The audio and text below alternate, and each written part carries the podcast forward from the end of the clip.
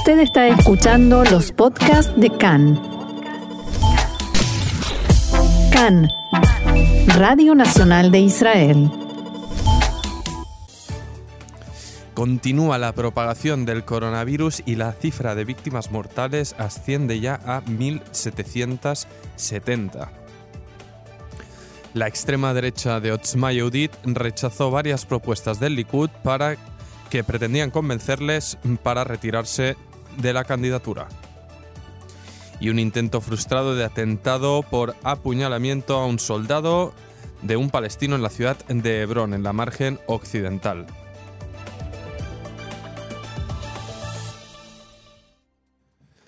Y vamos ahora al desarrollo de esta primera y preocupante noticia, el coronavirus que no para de propagarse y de costar más víctimas. En el último día, ayer, ascendió la cifra de fallecidos a 1.770 después de la muerte de otros 150 infectados.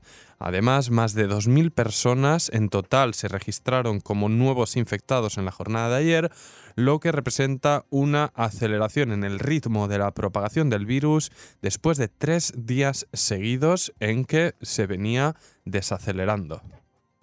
Esta cifra de infectados la cifra de infectados en todo el mundo asciende ya a más de 71.000 personas y el virus comienza a tomar fuerza en otros países de Asia más allá de China.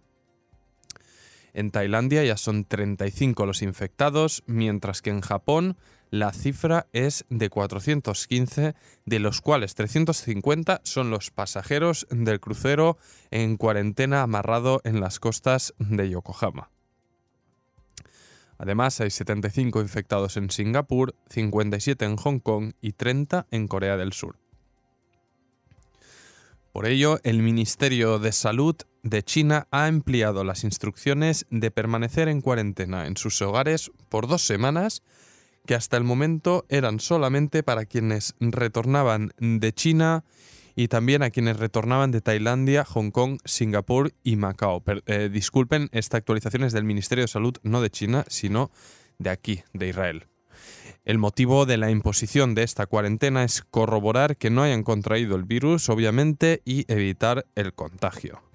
Y por ello, la compañía aérea israelí El Al anunció que permitirá a los pasajeros que tengan pasajes a destinos en el lejano oriente cancelarlos o postergarlos sin necesidad de pagar ninguna tarifa extra desde hoy hasta el 2 de marzo. Anoche se llevó a cabo una reunión entre la directiva del Ministerio de Salud y los directores de medicina ambulatoria en la que, según se supo, se produjeron fuertes discusiones. En ella, los médicos expresaron su falta de tranquilidad ante la insuficiencia de equipamiento adecuado para tratar la eventual llegada del coronavirus a Israel. Según las advertencias, las salas de los ambulatorios se, verán paralizadas en caso de que haya un gran número de pacientes que deban ser tratados y aislados. Además, el gremio médico hizo un llamamiento a las autoridades del Ministerio de Salud a prepararse para proteger al personal médico ante la posible llegada del coronavirus. El Ministerio de Salud ordenó al Hospital Shiva en Tel Ashomer, a las afueras de Tel Aviv, alistarse para absorber a los pasajeros del crucero Diamond Princess anclado en las costas de Japón y que preparen una zona de aislamiento para ponerlos en cuarentena durante dos semanas. Recordamos que de los 15 pasajeros israelíes que viajaban en dicho crucero, se confirmó que tres contrajeron el coronavirus y fueron llevados a tierra firme para ser internados en el hospital en Japón. La Cancillería israelí se encuentra en tratativas para traer eh, al país a los 12 pasajeros restantes y se espera que suceda en los próximos días, por lo que en el hospital Shiva ya han comenzado a trasladar pacientes para desocupar una zona del hospital que se transformará en la zona de aislamiento. El ministro de Seguridad Interna, Gilad Erdan, anunció que reunirá esta semana a todos los organismos de emergencia de Estado para discutir sobre posible, eh, la posible operativa ante una eventual llegada del coronavirus. Y por otra parte, el embajador israelí en China aseguró que los funcionarios de la embajada se encuentran bien, a salvo, y que algunos de ellos volverán a Israel y permanecerán en cuarentena también dos semanas para evitar males mayores. Y entrando ya a política, con ese titular que dábamos a la entrada, el, líder de Otzma Yehudit, el partido de extrema derecha, Itamar Ben-Gvir, rechazó varias propuestas del Likud para retirarse eh, de la, retirar la candidatura de su partido de cara a estas próximas elecciones del 2 de marzo. Recordamos que según todas las encuestas, su partido no lograría sobrepasar el umbral electoral marcado en un 3,25% de los votos, que equivale a cuatro escaños, y en caso de que Otzma se postule y no sobrepase el umbral electoral, sus votos no contarían, se contarían como tirados directamente a la basura. Y esto es precisamente lo que quiere evitar Netanyahu y el Likud, ya que Otzma es el partido más a la derecha de los que se postulan a la Knesset y en caso de que se pierdan sus votos, se perderían para el bloque de derecha y por tanto dañarían severamente las posibilidades de Netanyahu de poder formar coalición. Anteriormente Netanyahu ya había presionado para que Otzma Yehudit se una a Yamina y Ben Gvir estaba dispuesto, pero Naftali Bennett, el líder de este partido, se negó a incluirlo en su partido por considerarlo demasiado extremista y radical. Entre las propuestas que se le hicieron a Ben Gvir para retirar eh, su candidatura y que este rechazó, se incluyó un compromiso de los titulares de los partidos de derecha y ultraortodoxos, formalizado en un documento escrito, de bajar el umbral electoral a dos mandatos en vez de cuatro, para que en el futuro Otzma Yehudit pueda postularse y ingresar en la Knesset. Además, le ofrecieron a Ben Gvir lo que se llaman logros ideológicos con los que pueda justificar su retiro ante sus bases, el anuncio del primer ministro Netanyahu de permitir la construcción en zonas de Jerusalén como los, los barrios de Givat Amatos y Atarot, en Jerusalén Este, que son barrios rodeados de población árabe palestina de la ciudad. Ben-Gvir confirmó que rechazó todas estas propuestas e insistió en que si su partido no logra llegar a la próxima Knesset, Netanyahu no tendrá los 61 mandatos para formar coalición.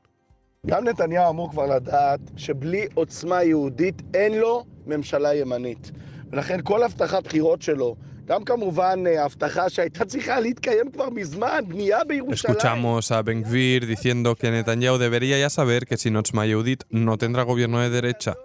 Por tanto, todas sus promesas electorales, incluso por supuesto esa promesa que ya debería cumplirse hace tiempo de construir en Jerusalén, en el centro de Jerusalén, no se cumplirá si nosotros no estamos a su lado.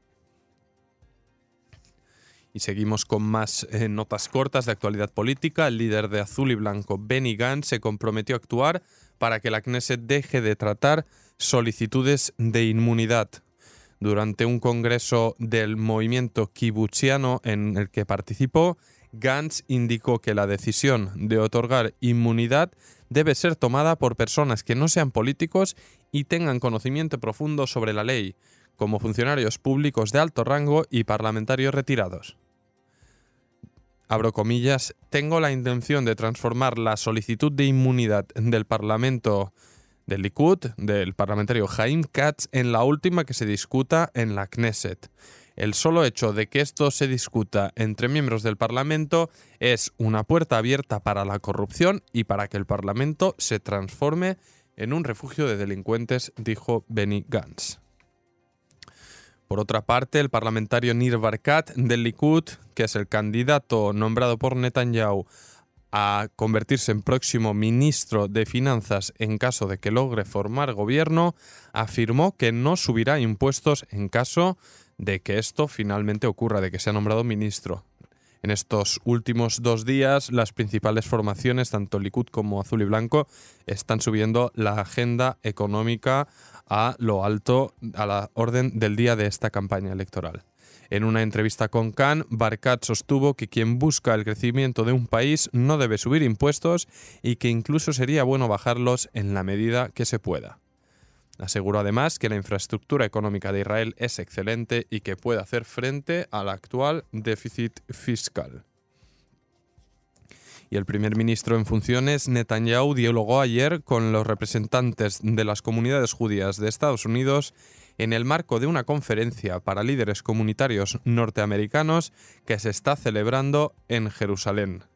En primer lugar, Netanyahu habló sobre el afianzamiento de los vínculos diplomáticos de Israel en el continente africano, destacando que ayer voló el primer avión israelí sobre cielo sudanés y que Chad retomó en el último tiempo las relaciones con Israel. Además, se refirió a la amenaza que presenta Irán e insistió en que Israel no le permitirá nunca conseguir armamento nuclear ni establecerse en Siria. Dijo, tomaremos toda acción necesaria para prevenir que esto suceda. Y añadió, Israel debe asegurar su poderío para que nadie pueda expulsarnos de aquí y desde el poder podremos sentar las bases para la paz.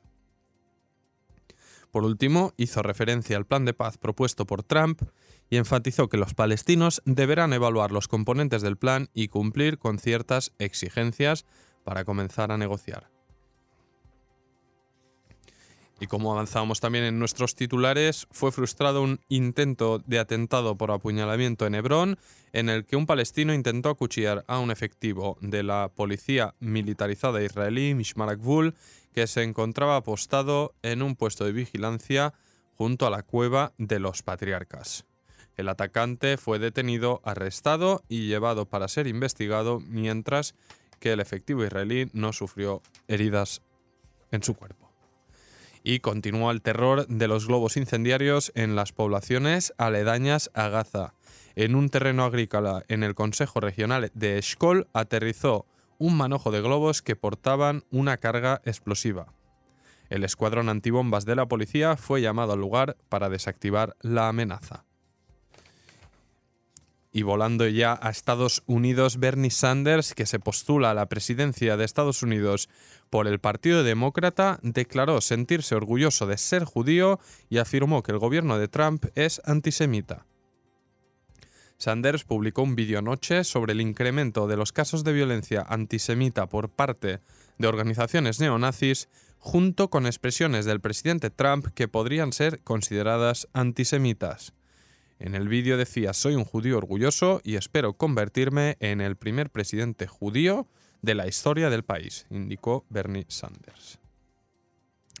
Y Joseph Glock, el judío ultraortodoxo que luchó contra el terrorista que llevó a cabo el atentado por apuñalamiento en una sinagoga en Monsey, en Nueva York, se negó a aceptar un premio por su acto de valentía otorgado por la Liga Antidifamación y la Federación Judía Norteamericana que incluye además una recompensa de 20.000 dólares.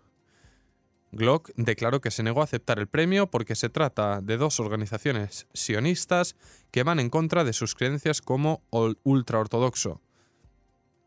Su comunidad recolectó donaciones y le concedieron un premio de 20.000 dólares, la misma cifra que rechazó, como recompensa por su acto de valentía y por rechazar el premio de parte de los entes sionistas.